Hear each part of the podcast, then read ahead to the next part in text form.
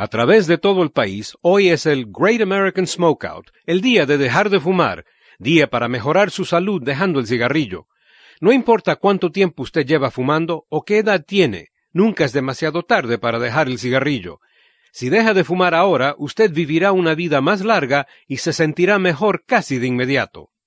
Tan pronto deje de fumar, usted podrá respirar con más facilidad, podrá recuperarse de enfermedades y heridas más rápido, y su circulación vascular mejorará.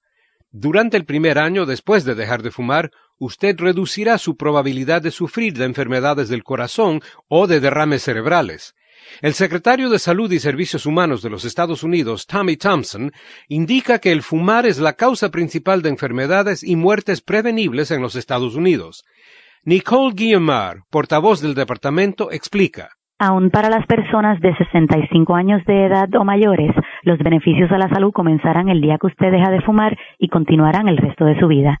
Este día en que colectivamente se deja de fumar por todo el país es el mejor momento para hacer la decisión de dejar de fumar. Hable con su médico. Existen nuevos tratamientos que pueden aumentar su chance de dejar de fumar permanentemente.